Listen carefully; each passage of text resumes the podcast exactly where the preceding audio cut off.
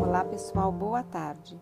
Hoje nós vamos conversar sobre um tema desafiador para todos nós e que impacta em várias áreas da nossa vida, qual seja a arte de ser flexível. Mas afinal, o que é ser flexível? Vamos conversar um pouquinho sobre isso. Flexibilidade mental é muito mais do que uma habilidade ou uma competência. Ela é uma virtude que define um estilo de vida e permite a cada um de vocês se adaptar melhor às pressões do seu dia a dia, às pressões do seu ambiente.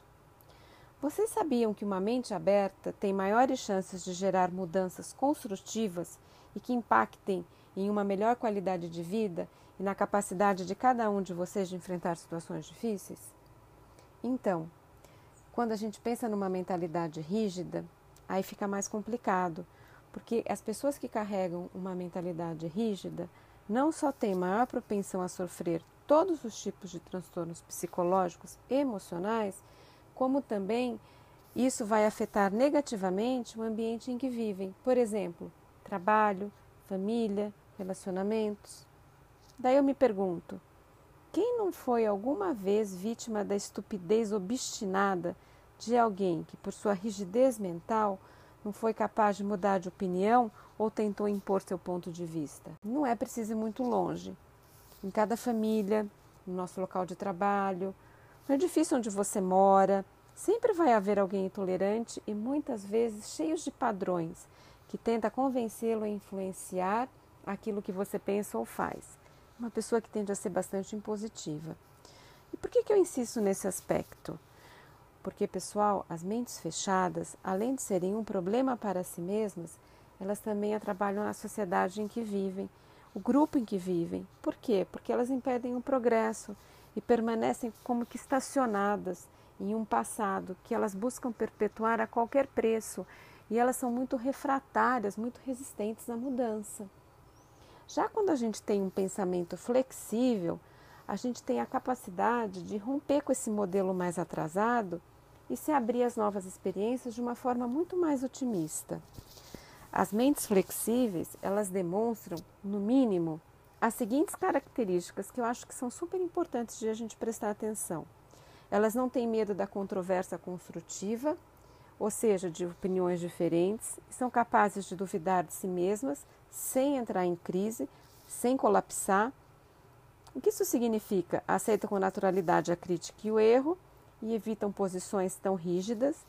Elas não precisam de altos formalismos para impor, para expor seus pontos de vista, ou seja, elas são pessoas que trabalham muito mais com riso e com humor e elas praticam isso sempre. São pessoas mais alegres, mais leves. Elas não se curvam frente às normas irracionais. Nesse sentido, elas são inconformistas por natureza e elas exercem o direito à desobediência se for necessário. Elas são, toda, elas são contra toda forma de preconceito e discriminação, o que faz com que elas tendem a ser mais igualitárias e justas.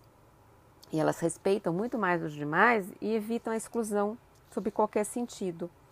Elas não são superficiais e simplistas em suas análises e apreciações e combatem toda forma de autoritarismo individual são características bastante importantes. Não necessariamente a gente nasce com elas, com essa mente flexível, mas a gente pode desenvolvê-las.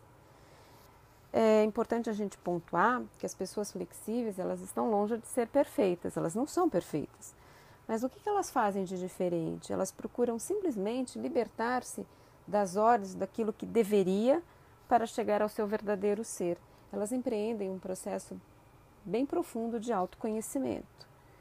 E como é que a gente pode chegar a um funcionamento perfeito se somos proibidos de explorar o mundo? Como a gente avança no crescimento interior se pensamos sempre que o passado nos condena?